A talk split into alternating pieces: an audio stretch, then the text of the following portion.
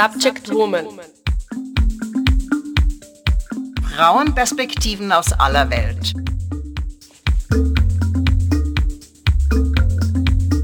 Einen wunderschönen Tag, liebe Zuhörerinnen und Zuhörer. Herzlich willkommen bei Subject Woman. Ich bin Elena Smirnova. Derzeit gibt es keinen wichtigeren Thema als Corona-Krise und deren weitreichenden Folgen. Auch wir konnten diese Frage nicht unbeachtet lassen und wollen uns heute in unserer Sendung ebenso mit diesem Thema beschäftigen. Besonders wichtig finde ich jedoch die Frage der Auswirkungen dieser Krise auf Frauen und Mädchen und besonders äh, auf die vulnerabelsten Frauengruppen unserer Gesellschaft. Während meiner Suche nach Antworten habe ich mich mit drei Expertinnen unterhalten mit Frau Marie Roselhumer, die Geschäftsführerin des Vereins Autonome Österreichische Frauenhäuser, mit Renate Blum, einer der Mitarbeiterinnen und Leiterinnen von LEFÖ, einer feministischen Migrantinnenorganisation, und mit Eva Trettler, einer klinischen und Gesundheitspsychologin und Vertreterin des Frauen- und Mädchengesundheitszentrums FEM Süd. Herausfordernde Zeiten benötigen auch kreative Lösungen. Und deswegen mussten wir unsere Gespräche den Anweisungen der Bundesregierung folgend ohne persönlichen Kontakt eben online aufnehmen, was Sie an der Tonqualität auch erkennen werden. Die Qualität der Gespräche selber hat jedoch nicht an die Entfernung und instabile Internetverbindung äh, gelitten. An dieser Stelle geht mein Dank an die Gesprächspartnerinnen. Heutige Sendung würde ich gerne mit dem Interview mit der Frau Maria Rosselhumer beginnen. Mit äh, Frau Rosselhumer haben wir über die häusliche Gewalt in der Isolation gesprochen und darüber, wie sich die Situation mit der Männergewalt in Österreich seit dem Beginn der Corona-Krise verändert hat. Ebenso sprachen wir über die Angebote in Frauenhäusern und darüber, wie man in diesen Einrichtungen mit aktuellen Beschränkungen umgeht. Auch die Corona-Krise als eine Krise für die Gleichstellung der Geschlechter und Wiedergeburt der konservativen Familien und Rollenbilder war unser Thema. Die Ausschnitte aus diesem Gespräch hören Sie gleich. Bleiben Sie dran.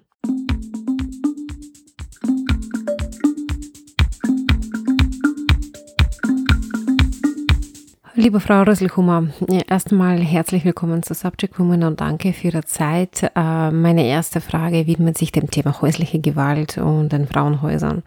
Ich äh, würde Sie gerne fragen, wie hat sich die Situation diesbezüglich seit dem Beginn der Corona-Krise verändert? Wir stehen äh, oder wir sind in einer Situation, die ist total neu für uns. Also es ist, war ein, ist eine nie dagewesene Situation. Wir sind alle äh, sehr irritiert über diese äh, Zeit, was sich da abspielt. Wir haben natürlich genauso wie in China oder in anderen europäischen Ländern erwartet, dass sich häusliche Gewalt steigern wird, dass wir wahrscheinlich mit vielen Anrufen rechnen müssen, beziehungsweise dass die Frauenhäuser alle voll sein werden in nächster Zeit oder beziehungsweise auch schon in den ersten zwei ersten Wochen der Corona-Krise. Äh, tatsächlich ähm, hat sich das anders abgespielt bei uns. Äh, wir haben, äh, wir waren vorbereitet wir haben uns auf die Situation vorbereitet und ähm, gemeinsam auch die Frauenministerin Susanne Raab hat relativ schnell am Anfang der Corona-Krise bei uns angerufen und hat gesagt, sie möchte gerne das äh, Beratungsangebot ausbauen für von Gewalt betroffene Frauen, hat uns auch finanzielle Mittel zur Verfügung gestellt und, und, und. Also wir waren vorbereitet auf diesen Ansturm, der kommen wird oder kommen äh, sollte aber der ist bis jetzt eigentlich in der Form ausgeblieben. Also bei der Frauenhelpline mit der Nummer äh, 0800, dreimal die zwei, dreimal die fünf, äh, hier hat sich am Anfang, nachdem diese Kampagne gestartet ist, hatten wir einen Anstieg von 73 Prozent mehr an Anrufen ja, bei der Frauenhelpline. Also das waren viele Anrufe hm, von Frauen, die sehr verunsichert waren über die Situation. Äh, wie geht das? Können sie noch hinausgehen? Äh, äh, ist, eine, ein, ist eine Flucht ins Frauenhaus möglich?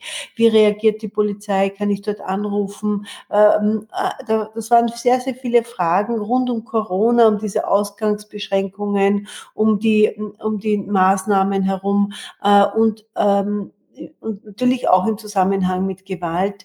Aber der Anstieg war eher in erster Linie diese Verunsicherung hat sich ausgewirkt. Äh, mittlerweile ist es so, dass wir ein, bei der Frauenhelpline zwar sehr wohl viel mehr Anrufe haben, so ungefähr 52 Prozent mehr Anrufe als vor der Corona-Krise. Ähm, und viele Frauen äh, äh, rufen an, weil sie sehr eben weiterhin sehr verunsichert sind und ähm, nicht wissen genau, ob sie, ob eine Flucht in ein Frauenhaus zum Beispiel möglich ist, was braucht man alles dazu, wie komme ich weg aus dieser Gefahrenzone. Man muss sich ja vorstellen, viele Frauen äh, waren und sind einfach äh, nach wie vor eingesperrt mit dem Peiniger, mit dem Gewalttäter und die Kinder sind auch da. Also für viele Frauen war das bis jetzt einfach keine, gab es auch keine Möglichkeit, hierher zu flüchten. Äh, ja, und ähm, bei der Frauenhelpline äh, gibt es sehr viele Anrufe von Frauen, die auch bedroht werden von ihren Männern, äh, mit allen möglichen Dingen bedroht werden und auch zum, zum Teil auch Morddrohungen, die es gibt. Also hier ist, spitzt sich oft die Situation sehr stark zu. Viele Frauen sind oft schon in langjährigen Gewaltbeziehungen äh, und jetzt in der Corona-Krise hat sich die Situation oft noch verstärkt und verschlechtert. Mm, aber eine Flucht war oft nicht möglich für die Frauen oder ein Anruf bei der Polizei auch ganz äh, schwierig, weil oft viele Frauen Angst hatten vor, vor, vor einem Anruf. Was kann dann passieren? Wird die Polizei wirklich reagieren oder richtig reagieren? Ja, viele verunsicherte Frauen. Äh, ja, und dann hat, hat, haben wir ja auch noch zusätzlich zur Frauenhelpline äh, die Möglichkeit bekommen, den bestehenden Help-Chat, den wir haben, äh, das ist eine Online-Beratung für von Gewalt betroffene Frauen und Mädchen. Äh, den konnten wir ausbauen mit Hilfe der Frauenministerin. Wir haben jetzt sozusagen ähm, täglich eine Online-Beratung von Montag bis Sonntag von 15 bis 22 Uhr. In dieser Zeit können Frauen, die eben nicht telefonieren können, können sie sich auch äh, so einlocken und ähm, ein Gespräch führen. Das ist auch sehr gut. Dieses Angebot ist auch sehr gut angenommen worden bis jetzt. Also das, da haben wir täglich ungefähr 10 bis 12 Userinnen, die sich auch hier über die Online-Beratung Hilfe holen. Das ist einmal die Situation bei der Frauenhelpline und beim Helpchat. Dann haben wir die Frauenhäuser. Also bei den Frauenhäusern war es auch so. Äh, ähm, am Anfang waren auch die Kolleginnen in den Frauenhäusern sehr irritiert, sehr verunsichert. Äh, wie, worauf müssen sie sich jetzt gefasst machen? Werden viele Frauen kommen oder wird sich das äh, eben ganz anders abspielen? Auf jeden Fall, die Mitarbeiterinnen waren mit vielen äh, Dingen auch konfrontiert am Anfang, weil sie eben auch viele Anrufe hatten von Frauen, die angerufen haben und sehr verunsichert waren. Ja, mittlerweile ist es so, dass wir in den Frauenhäusern auch einen leichten Anstieg merken. Ähm, es gibt mittlerweile Frauenhäuser, die bereits äh, voll sind und keine zusätzlichen Frauen aufnehmen können. Mm, bei anderen Frauenhäusern ist es wieder so, da gibt es nach wie vor noch Plätze, äh, freie Plätze. Und was auch sehr gut angelaufen ist, ähm, ist dieses Hilfsprogramm durch die Landesregierungen, also die Landesrätinnen haben versucht, zusätzliche Ausweichquartiere zu schaffen für den Fall, dass eben zusätzliche Plätze gebraucht werden für von Gewalt betroffene Frauen und Kinder. Der Anstieg ist zwar spürbar, aber nicht so in der Form, wie wir es uns erwartet haben. Ähm, ja, Sie sprechen wahrscheinlich vielen Frauen jetzt aus der Seele diese Verunsicherung, weil man befand sich am Anfang in einer Situation, wo man wirklich tatsächlich nicht äh, wusste, gibt es noch immer diese Hilfeangebot, kann man noch immer in ähm, Frauenhaus fliehen oder nicht. Auch in die Situation der Quarantäne, wenn man von den Ausgangsbeschränkungen betroffen ist. Äh, was sollte eine Frau ähm, im Falle des äh, häuslichen Gewalt tatsächlich tun und unternehmen? Was könnte sie noch machen? Ja, es ist auf jeden Fall sichergestellt und garantiert, dass jede Frau, die äh, Schutz und Hilfe sucht in einem Frauenhaus, dass sie das auch bekommen wird. Ja, also keine Frau muss Angst haben, dass jetzt kein Platz für sie da ist. Sondern ganz im Gegenteil, äh, wir, die Mitarbeiterinnen suchen ständig Plätze oder stellen Plätze zur Verfügung und es braucht keine Frau irgendwie ja, Angst haben, dass sie zu Hause bleiben muss und, und bei dem Gewalttäter bleiben muss. Also die, das können wir garantieren und das ist auch sehr gut. Ähm, das, diese Botschaft möchte ich auch allen Frauen mitgeben. Bitte rufen Sie an, äh, melden Sie sich bei uns, melden Sie sich entweder direkt in einem Frauenhaus. Die Telefonnummern finden Sie auf unserer Webseite, auf der ähm, Webseite des Vereins Autonome Österreichische Frauenhäuser oder äh, jede Frau, die in einer Gewaltsituation lebt, kann rund um die Uhr eine telefonische Beratung bekommen unter der Nummer 0800 dreimal die 2, dreimal die 5. Das ist die Frauenhelpline. Hier gibt es ein, ein kostenloses Angebot. Es ist alles anonym. Niemand keine Frau muss den Namen nennen, wenn sie das nicht will. Sie bekommt bei der Frauenhelpline eine, äh, eine Orientierung, äh, Lösungsansätze. Die Mitarbeiterinnen versuchen mit den Frauen gemeinsam Strategien zu entwickeln äh, und Lösungen zu finden, wie sie aus einer Gewaltbeziehung herauskommt. Und äh, darüber hinaus eben auch die Online-Beratung, die ist auch äh, ähm, täglich von äh, 15 bis 22 Uhr zur Verfügung. Die, das, die, der Chat heißt www.haltdergewalt.at. Das ist auch, ähm, auch anonym und äh, sehr einfach äh, einzusteigen im Internet. Das Besondere an der Frauenhelpline und auch am Helpchat ist, dass wir auch muttersprachliche Beratung anbieten auf Arabisch, Türkisch, Bosnisch-Kroatisch, Serbisch, äh, Farsi, Dari, Russisch, Rumänisch, Bulgarisch, Ungarisch. Also sehr viele Sprachen, die äh, Frauen sozusagen äh, vielleicht auch brauchen, weil sie die, der deutschen Sprache vielleicht nicht so mächtig sind. Auch hier gibt es Möglichkeiten, sich Hilfe zu holen. Und das raten wir jeder Frau, wenn sie, wenn sie jetzt gerade sehr stark unter Druck stehen, dass sie eine Möglichkeit finden, wo sie ungestört ähm, telefonieren können, äh, dass sie vielleicht überlegen, wann äh, schläft mein ähm, Partner oder wann sind die Kinder vielleicht äh, gerade nicht da oder vielleicht gibt es auch eine Möglichkeit, dass sie selber kurz einkaufen geht oder wohin geht, damit sie in Ruhe telefonieren kann. Oder eben am Abend äh, ins Tablet eintippen oder ins, in, ins, ins Handy eine Nachricht ein, eintippt und Hilfe holt. Ähm, was ich noch fragen wollte, wie schaut eigentlich die Situation in den Frauenhäusern äh, während der Quarantäne? Dürfen die Frauen auch äh, sehr limitiert rauskommen mit den Kindern? Äh, werden sie mit irgendwelchen ähm, Einkäufen und äh, Medikamenten versorgt oder wie schaut das aus? Grundsätzlich sind die Frauenhäuser offen, auch jetzt äh, während der Corona-Zeit für alle Frauen, die Hilfe äh, beanspruchen. Es ist nur so, jetzt zur Zeit ist es so, dass jede Frau vorher mal gefragt wird, haben sie irgendwie schon äh, Corona-Symptome gehabt? Äh, war in der Familie jemand äh, äh oder ein Corona-Fall? Gab es in der Familie schon einen Corona-Fall? Oder äh, ja, also wird einmal abgeklärt oder, oder hat hat sie schon einmal einen Test gemacht und so weiter. Dann wird einmal abgeklärt am Telefon, wie schaut die Situation aus. Und dann wenn alles klar ist, kann sie aufgenommen werden. Ja, dann wird sie, wird ihr die Adresse gegeben und sie kann dann kommen, entweder bei Taxi oder äh, am Land mit einem, mit einem Auto oder wie auch immer oder Freunde können sie ins Frauenhaus bringen. Oder, äh, genau. Und äh, im Frauenhaus selber ist es so, die mh, hm, Frauen bekommen im Frauenhaus umfassende Unterstützung. Das ist einmal in erster Linie psychosoziale Beratung und Unterstützung. Das heißt, sie werden hier einmal äh, gut unterstützt und gestärkt, damit sie äh, aus die, diese Gewalterfahrungen, die sie erlebt haben, ähm, besprechen können. Und dann gibt es medizinische Versorgung, wenn eine Frau zum Beispiel ähm, Verletzungen hat oder die Kinder Verletzungen haben. Das wird einmal versorgt und oder sie wird äh, gleich in ein Spital gebracht. Oder es gibt einen Arzt in der Nähe, der sie versorgt.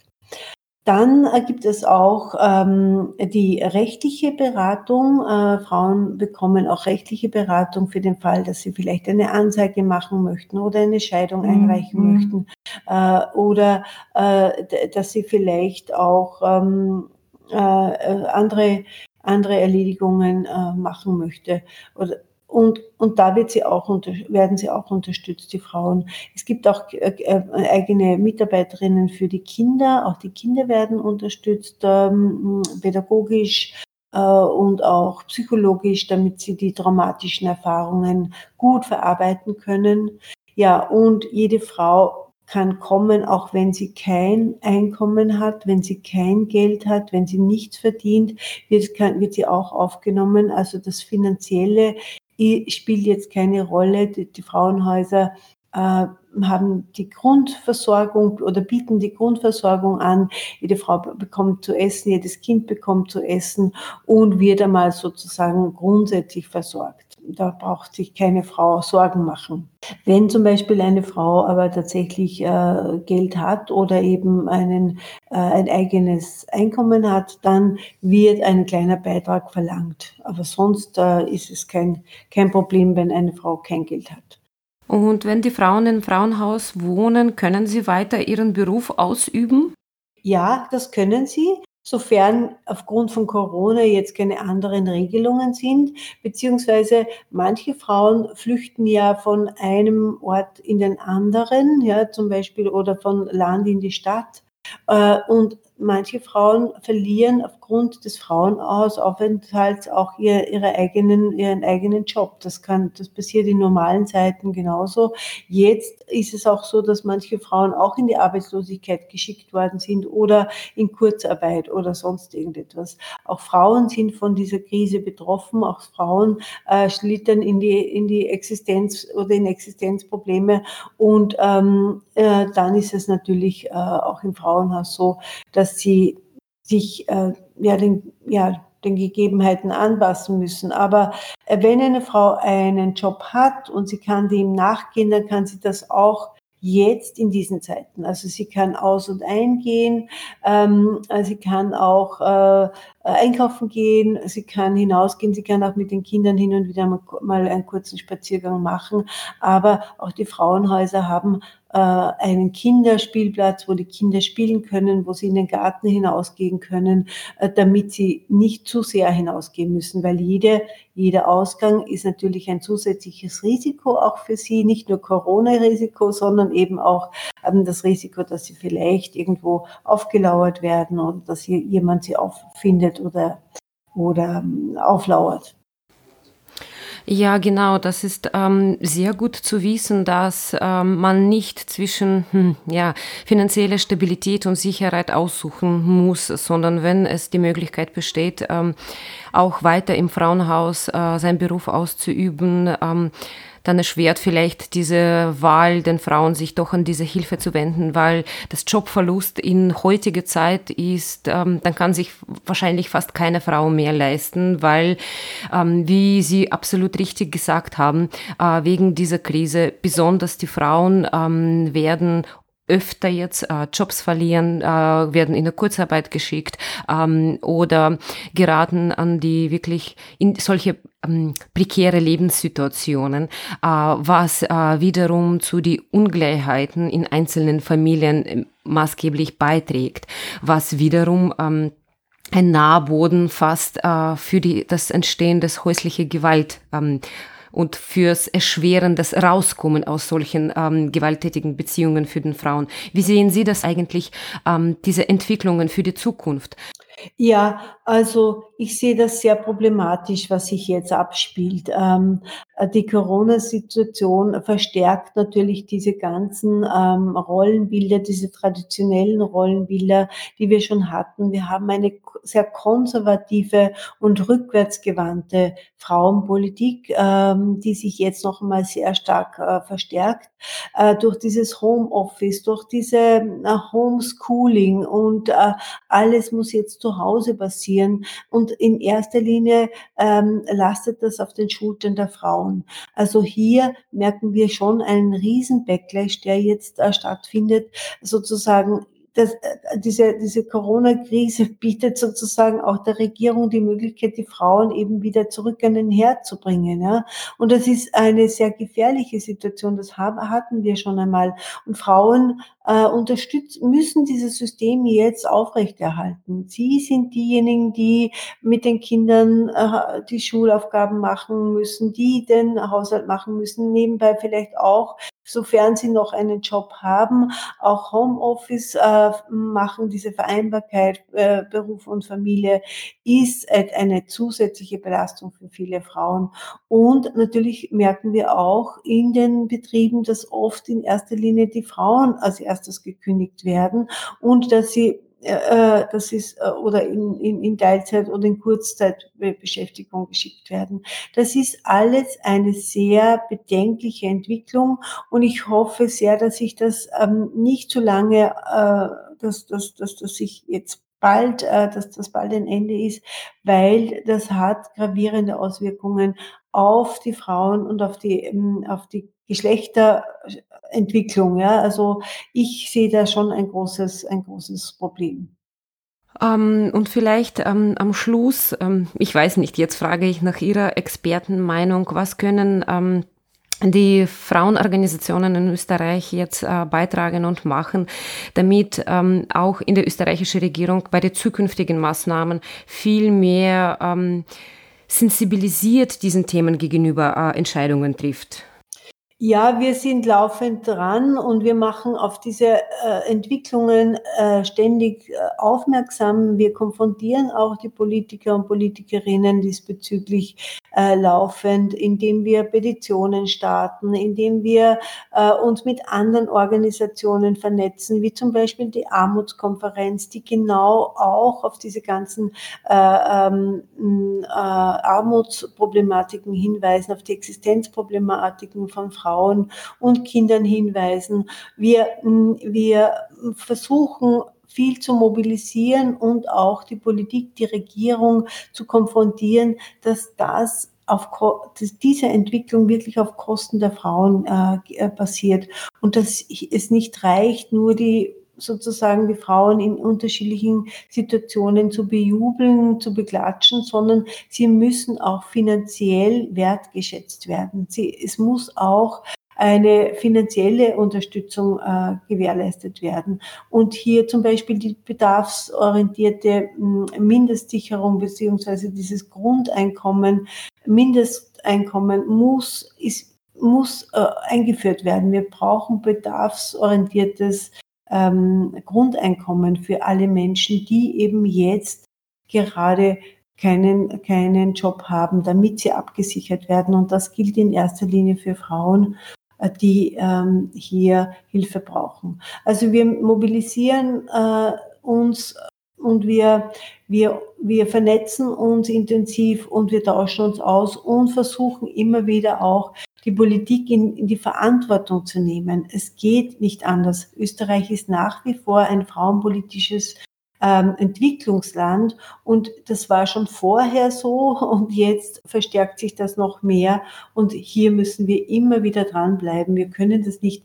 auf uns ruhen lassen. Das ist auch die Aufgabe von Frauenorganisationen, für uns, für die, äh, unsere, äh, unsere äh, Geschlechtsgenossinnen sozusagen einzusetzen, Frauen zu unterstützen, zu stärken. Das ist die Aufgabe von Frauenorganisationen und auch von der Frauenpolitik. Also auch die Frauenpolitikerinnen müssen uns hier unterstützen, wenn sie das wirklich ernst nehmen, was in den Papieren immer wieder steht oder was sie äh, von sich geben.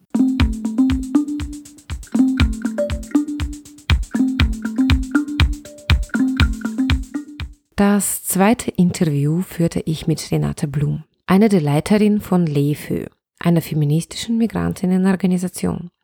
Mit Frau Blum sprachen wir über die besondere Vulnerabilität und Betroffenheit von Sexarbeiterinnen in Zeiten der Corona-Krise und darüber, welche mutige Lösungen benötigt werden, um ihre Lebens- und Arbeitsbedingungen nachhaltig zu verbessern.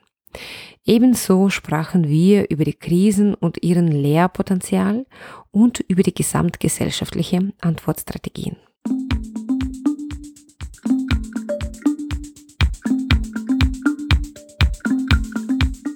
Ich begrüße Sie herzlich beim Subject Woman und bedanke mich, dass Sie die Zeit genommen haben. Und ähm, liebe Frau Blum, können Sie sich und äh, Ihre Organisation LEFE kurz für unsere Zuhörerinnen und Zuhörer vorstellen? Sehr gerne. Äh, ich danke Ihnen auch herzlich für die Einladung.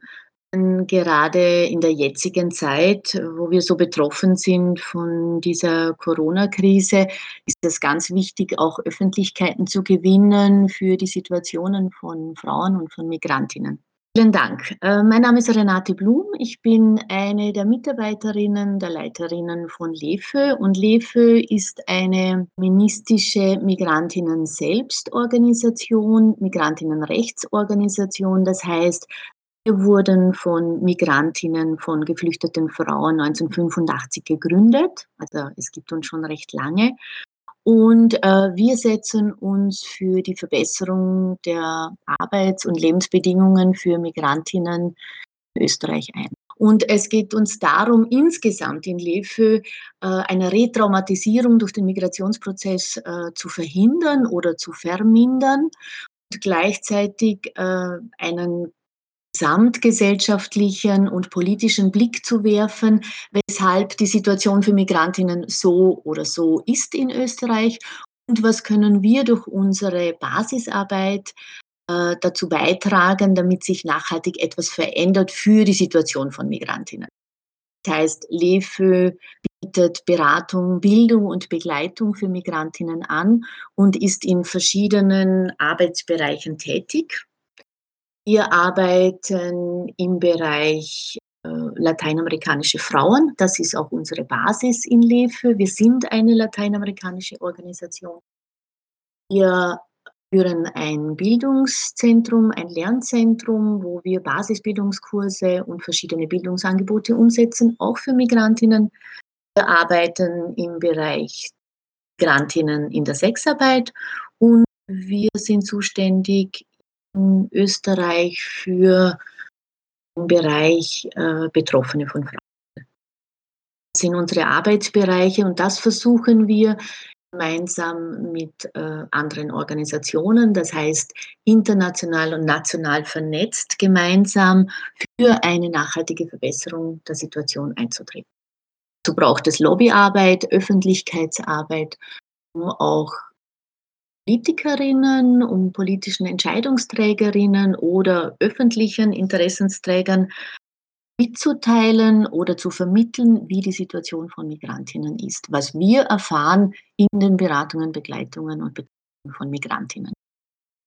Ja, danke ähm, für diese Informationen. Ähm, ich hätte eine Frage an Sie und nämlich, wenn wir von den Frauen reden, mit denen Sie ganz nah arbeiten, was können Sie uns vielleicht erzählen, ein bisschen mehr? Ähm, wie hat die Situation für diese Frauen sich verändert in den letzten Wochen? Ähm, ja, es ist so, dass Sie sehr richtig sagen, dass es sehr unterschiedliche Lebenssituationen gibt. Und es ist unsere Aufgabe, oder so definieren wir sie für uns, dass wir ganz genau zuhören und wahrnehmen, ähm, was uns übermittelt wird im Sinne von, was ist die jeweils individuelle Situation jeder einzelnen Frau. Das hören wir in den Beratungen, aber natürlich auch im Bildungsbereich oder immer dann, wenn wir in direktem Kontakt mit den Frauen sind. Das ist, sei es im Bereich Frauenhandel, Sexarbeiterinnen oder eben im Bildungsbereich Migrantinnen überhaupt.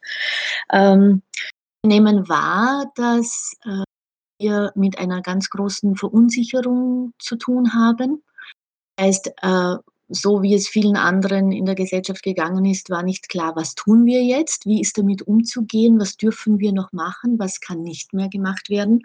Und diese Ausgangsbeschränkungen, die getroffen worden sind auf politischer Ebene, haben selbstverständlich einen Rückzug in das Private äh, forciert und unterstützt und auch gefordert.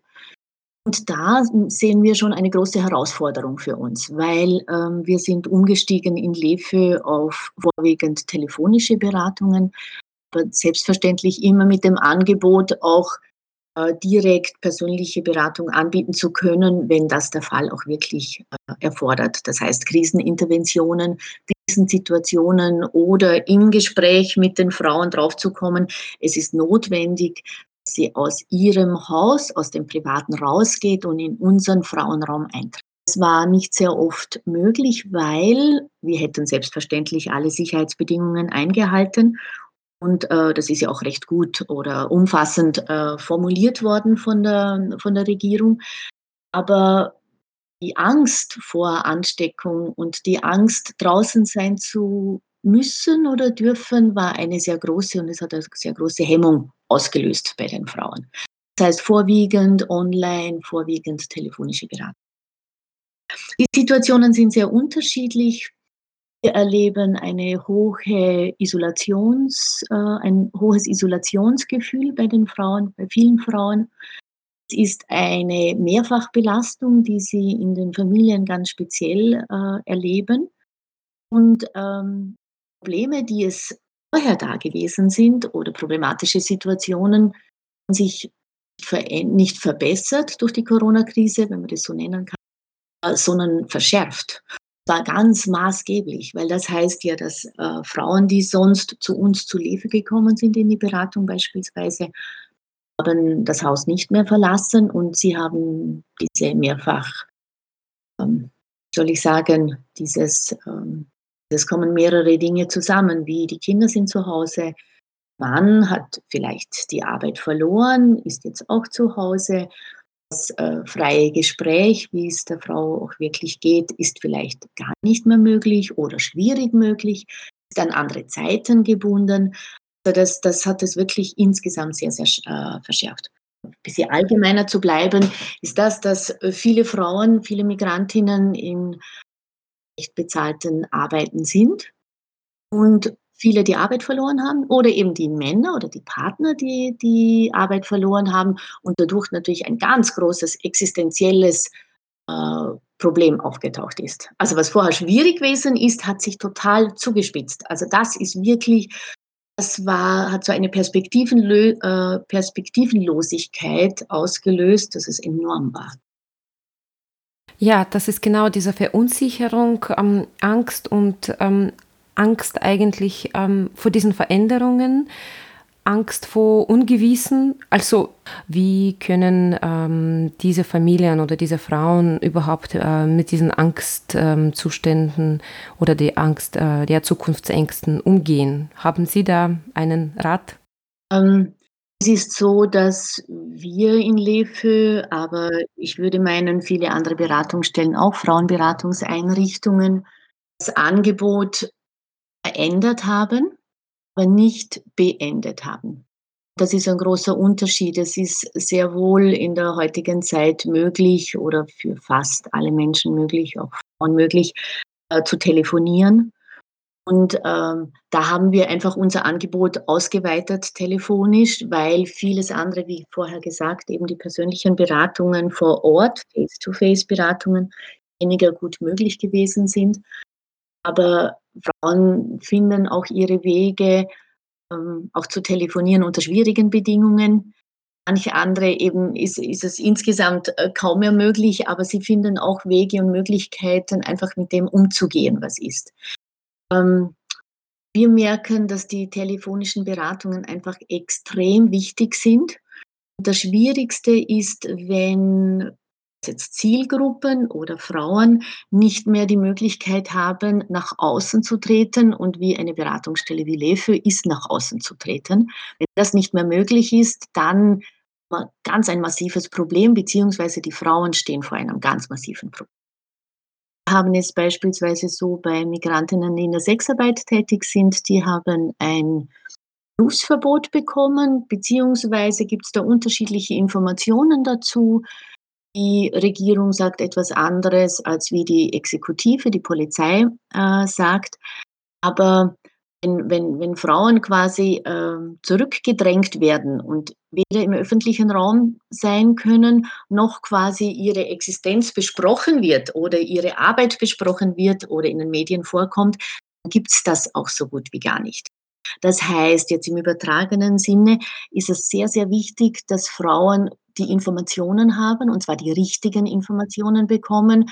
Was dürfen sie, was können sie, wo haben sie Möglichkeiten, eine direkte Unterstützung zu bekommen oder sei es mittels Beratung oder Aufklärung oder weitere Informationen. Also das ist, das ist wahrscheinlich etwas das Maßgeblichste, um einen Handlungsspielraum überhaupt annehmen zu können. Ja, mir kommen sofort einfach die Gedanken, jetzt denke ich ähm, ganz explizit an die Sexarbeiterinnen und an die Situation, ähm, in denen sie sich jetzt befinden. Und ich versuche in der Zukunft zu schauen und ähm, überlege mir einfach, was könnte gemacht werden, um ähm, sie von dieser weiteren Betroffenheit äh, versuchen äh, zu retten oder versuchen denen zu helfen, weil wir können nicht davon ausgehen, dass es keine zweite oder dritte Welle kommt, äh, solange es keine Impfung gibt. Das heißt, wir können nicht garantieren, dass die Ausgangsbeschränkungen, die, die jetzt ähm, zum Teil auch aufgehoben sind, dass sie in ein paar Monaten nicht wieder da sind.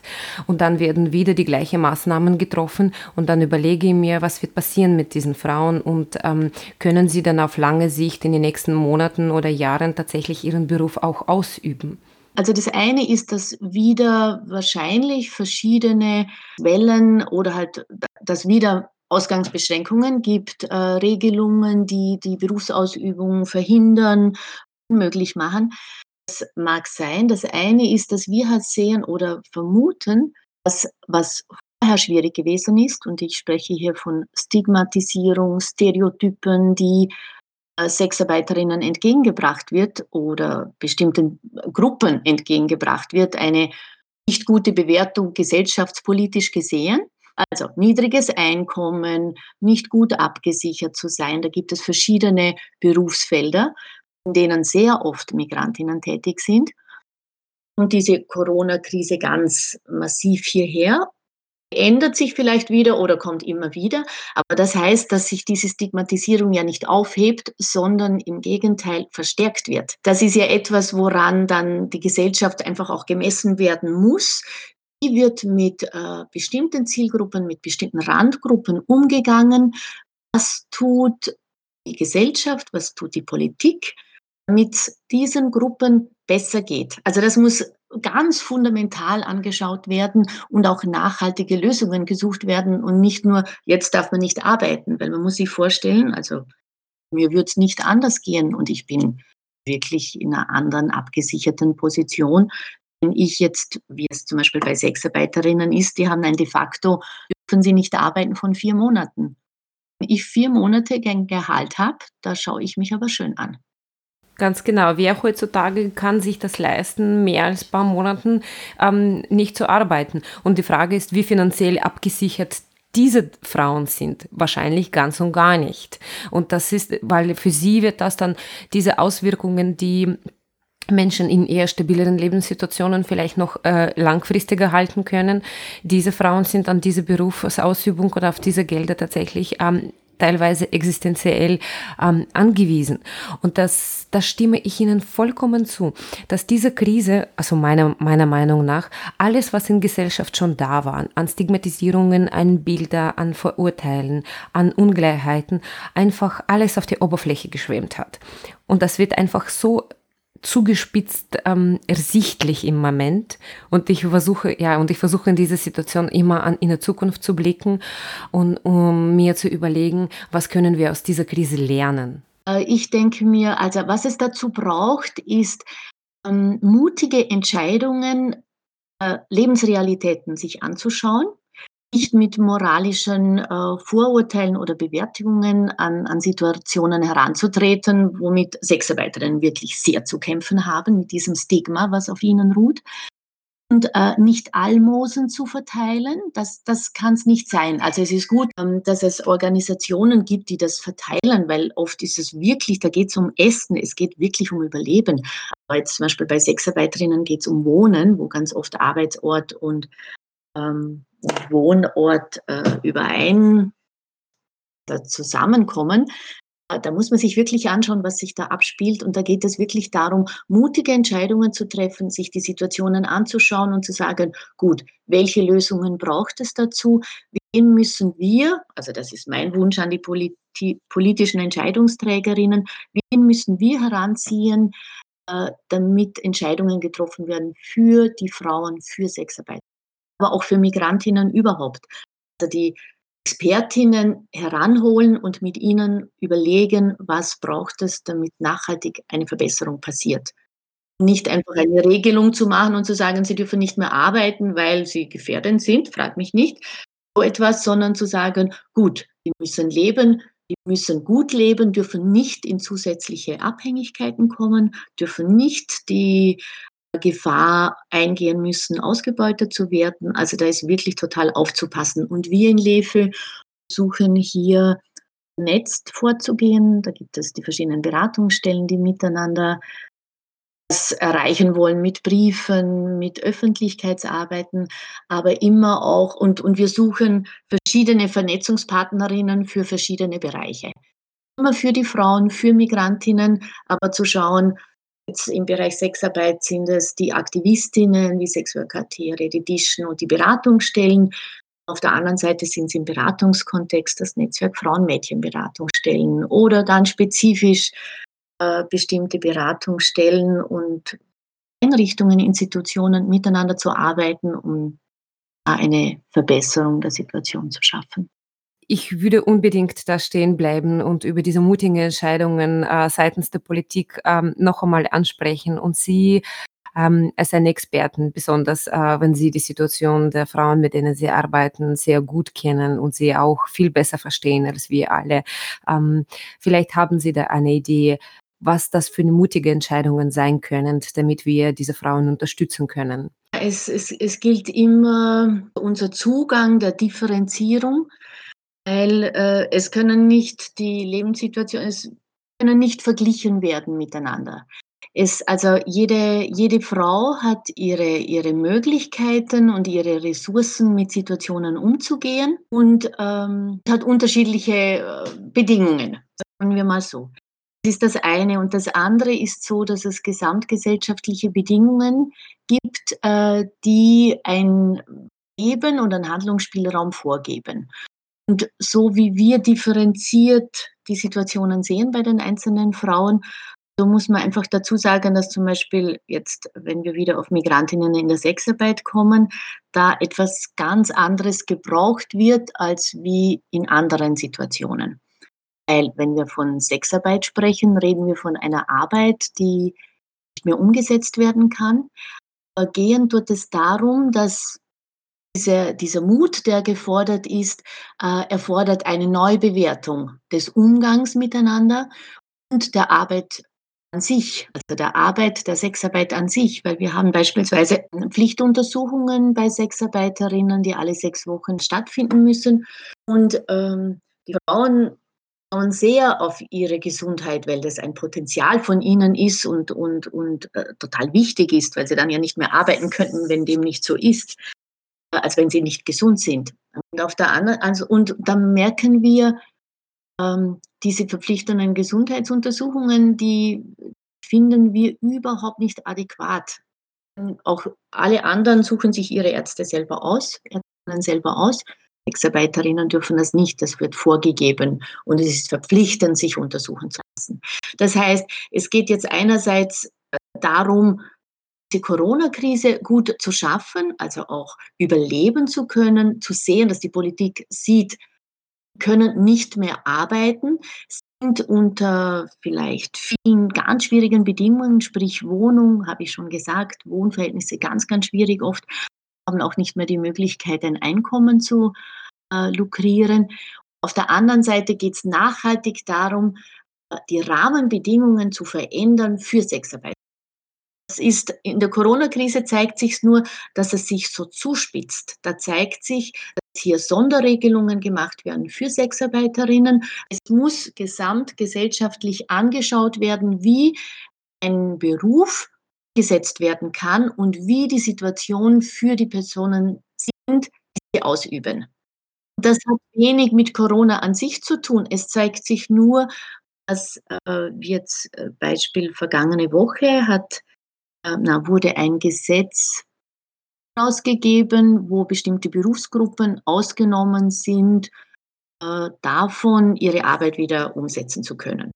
Das heißt, Sexarbeiterinnen äh, wurde gesagt, dass die Prostitutionslokale bleiben bis Ende Juni geschlossen. Das heißt für Sexarbeiterinnen, dass sie vier Monate nicht arbeiten können. Also letztendlich, wenn Mitte März gewesen ist, wenn dem auch wirklich so ist, dass Mitte, also mit Ende Juni wieder gearbeitet werden kann. Die Frage ist, wo leben Sie? Wie können Sie damit umgehen? Können Sie ausreisen, beispielsweise, wenn es Migrantinnen sind? Geht das oder geht das nicht? Viele konnten nicht mehr abreisen, die Bestimmungen gekommen sind. Also da heißt, das heißt, gesamtgesellschaftlich zu schauen, was brauchen Sexarbeiterinnen. Dazu braucht es den Mut, mit Sexarbeiterinnen zu sprechen oder auch mit äh, Beratungsstellen, wie wir es sind, oder mit Aktivisten, die sagen, so schaut die Situation aus und es sollte sich das und das in eine bestimmte Richtung.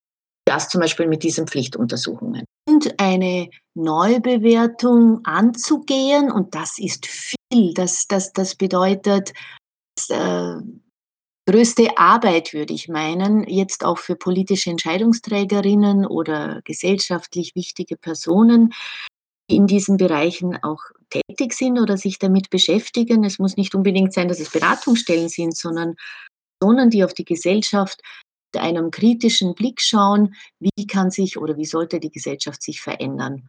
Da geht es schon darum, verschiedene äh, Situationen heranzuholen, und also sich anzuschauen, eine Analyse zu unterziehen und neue Bewertungen machen zu wollen. Das heißt, warum sind Pflegerinnen, die so Wesentliches leisten für unsere Gesellschaft, von wir leben hier in Österreich, damit ich arbeiten gehen kann, wird vielleicht äh, meine Eltern oder meine Tante gepflegt, damit ich woanders arbeiten kann. Und ich bin total froh drum, dass das passiert. Aber weshalb sind dann die Rahmenbedingungen nicht gut? Weshalb haben Migrantinnen nicht gleiche Chancen, gleich gute Jobs zu bekommen?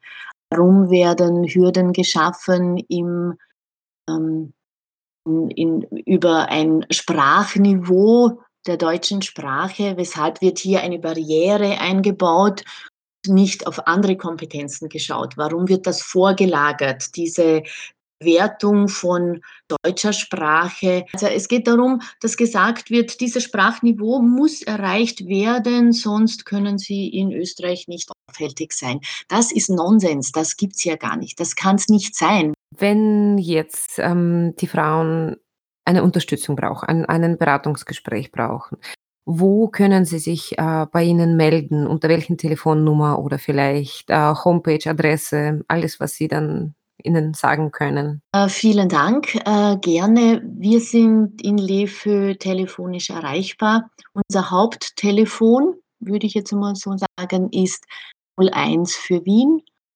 5811 881. Das ist das Haupttelefon und wir haben unser Hauptbüro in der Kettenbrückengasse in Wien im fünften Bezirk.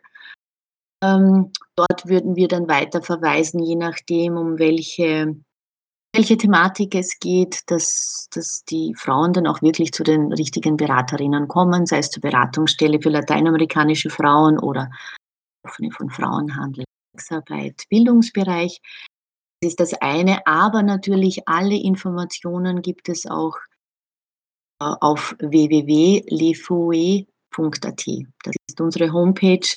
Da stehen dann auch unser Angebot drauf, unser Zugang, unsere Konzepte, aber auch die verschiedenen Zugänge zu den Standorten, wo wir sind, welche Büros wir haben und äh, wie wir uns, also wann, zu welchen Uhrzeiten man uns erreicht.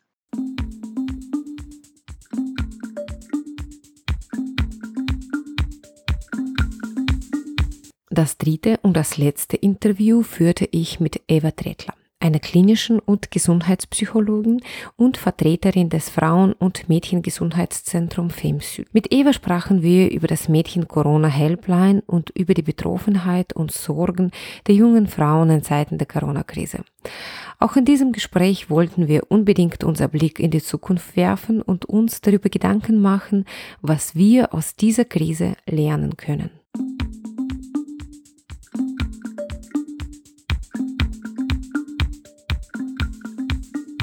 Liebe E- Eva, liebe, vielen lieben Dank, dass du die Zeit genommen hast und heute da mm, bei uns zu Gast bist. Ähm, und ich äh, würde dich gleich bitten, ähm, uns äh, mit dem Thema, mm, wegen dem ich ähm, dich heute zu uns eingeladen habe, nämlich den Mädchen äh, Not-Telefon oder Helpline, ähm, für uns äh, vorzustellen. Ja, also herzlichen Dank auch mal für die Einladung. Wir haben uns sehr gefreut, dass, dass, dass wir jetzt auch im, im Zuge von, von, von äh, eurer Sendung äh, unser Mädchentelefon vorstellen dürfen. Ähm, das ist im Zuge des Projektes wertvoll. Äh, Mädchen im Blickpunkt, da geht es so ein bisschen darum, Identität finden, Entwicklung fördern und auch die Selbstbestimmung von Mädchen stärken. Ähm, und aufgrund äh, der Regierungsmaßnahmen war es dann ja nicht mehr möglich, direkt selbst mit Mädchen zu arbeiten, weil ja wir viel auch in der offenen Jugendarbeit waren und ähm, die halt dann ja leider geschlossen wurden, äh, die Jugendzentren und wir halt die Mädchen nicht mehr erreicht haben. Und wir gesagt haben, okay, es ist aber ganz wichtig, ähm, dass wir auch den jungen Frauen, den Mädchen Unterstützung und Hilfe niederschwellig äh, da war so die Idee, dass wir halt eine eigene Hotline für Mädchen einrichten. Diese Hotline ist von Montag bis Freitag, 13 bis 16 Uhr, kostenlos und anonym zu erreichen.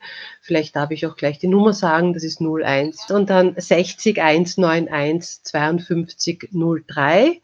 Ähm, wir sind ein interdisziplinäres äh, Team, ähm, vor allem Psychologinnen und Therapeutinnen und letztendlich kann uns jedes Mädchen, jede junge Frau, jeder, der Fragen hat, oder dem es gerade nicht gut geht, uns, uns anrufen, kontaktieren.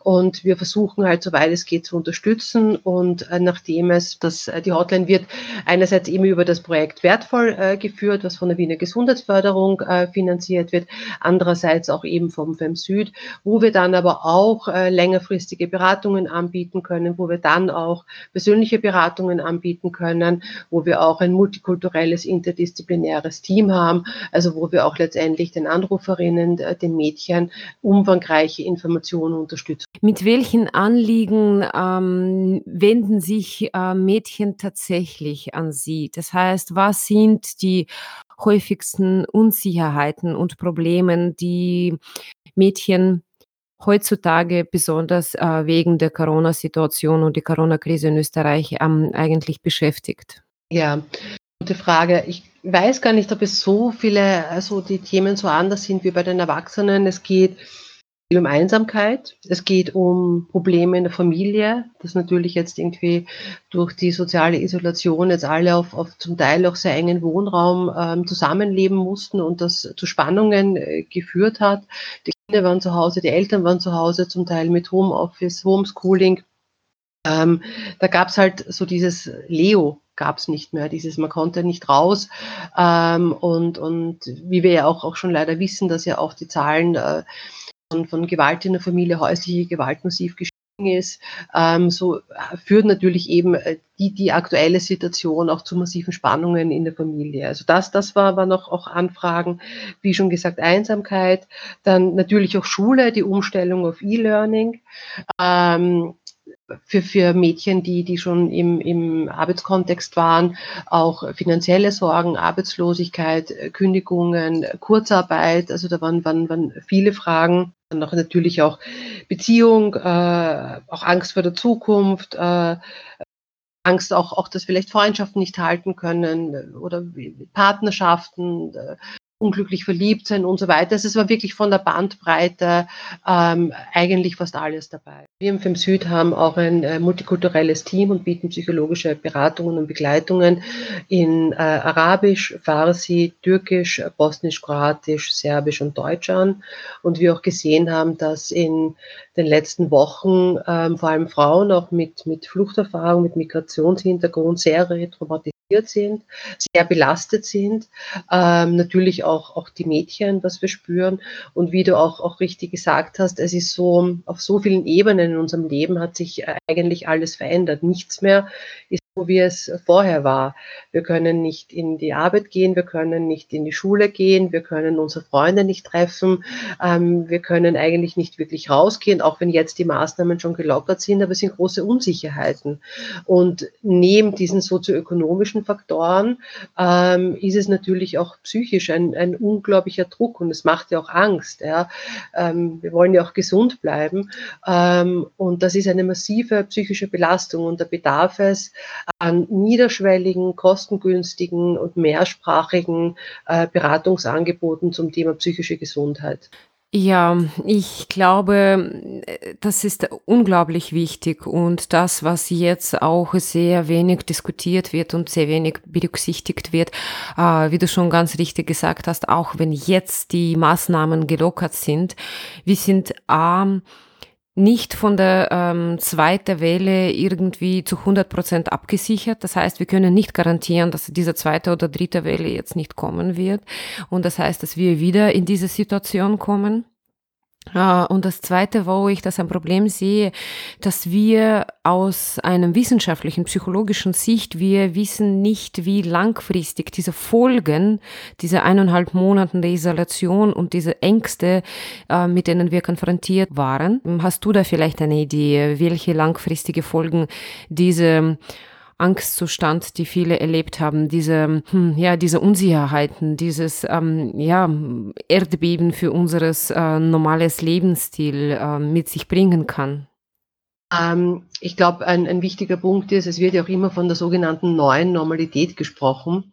Und ich glaube, das ist keine Normalität, wenn wir mit einem Nasenmundschutz einkaufen gehen müssen, wenn wir mit einem Nasenmundschutz in öffentlichen Verkehrsmitteln sitzen und wenn wir halt nicht mehr als, als, als vier Freunde treffen dürfen. Ich glaube, dass das halt vor allem auf Jugendliche nicht vergessen werden darf, dass jetzt auch wenn zum Beispiel die Matura ist, das ist ja eine massive Belastung. Die letzten Wochen waren ja kein Normalzustand diesen Voraussetzungen zu lernen oder unter diesen Voraussetzungen eine Matura zu schreiben, das ist ja nicht einfach. Schule wieder beginnt.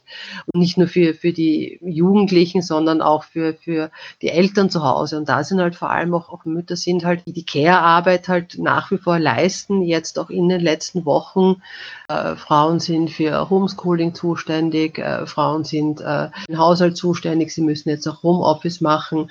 Ähm, wir wissen ja auch, dass das Frauen pflegende Angehörige sind. Das ist jetzt äh, durch, durch die Corona-Krise noch viel stärker geworden. Äh, Krisen ähm, zeigen ja äh, relativ deutlich das, was immer schon da war, nur viel deutlicher. So quasi Gutes wird besser, Schlechtes wird, wird, wird schlechter. Und das sehen wir natürlich jetzt auch in, in der Situation von den Frauen, die massiv belastet sind, wie wir schon noch jetzt auch gesagt haben, diese Mehrfachbelastung oder dass halt die Gewalt massiv steigt. Ich, ich weiß nicht, ob auch nicht vielleicht äh, auch eine Chance sein kann, wenn man irgendwie die Lernerfahrungen äh, daraus ziehen kann und, und wenn man das, was da ist, auch wenn man damit jetzt auch umgeht. Ähm, das ist natürlich eine große Gefahr, auch, auch mit den Ängsten, die von den Leuten da sind. Ich habe auch so in letzter Zeit oft diesen Satz gehört, äh, Demo äh, äh, Angst frisst äh, auch, auch Demokratie auf. Ja?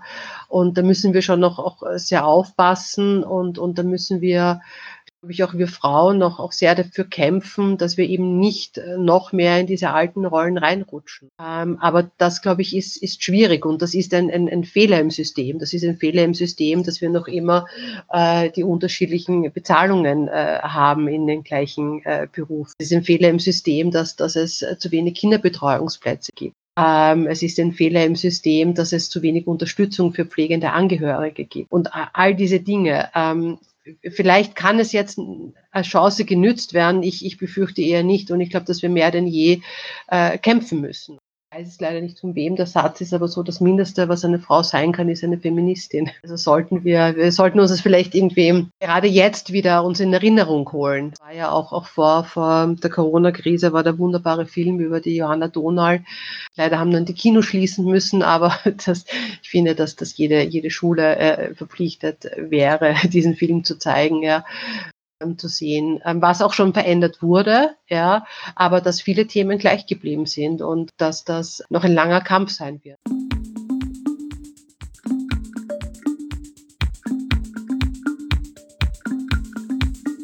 Das war's, liebe Zuhörerinnen und Zuhörer. An dieser Stelle will ich mich gerne bei meinen Interviewpartnerinnen für ihre Zeit und für diese spannenden Gespräche bedanken. Alle weiterführenden Informationen finden Sie selbstverständlich auf unserer Homepage www.subject-woman.com. Diese Ausgabe finden Sie ebenso in unserem Podcast ähm, auf Spotify und überall sonst, wo es noch die Podcasts zu hören gibt. Ich bedanke mich ebenso bei Ihnen für Ihre Aufmerksamkeit. Bis zum nächsten Mal und auf Wiederhören.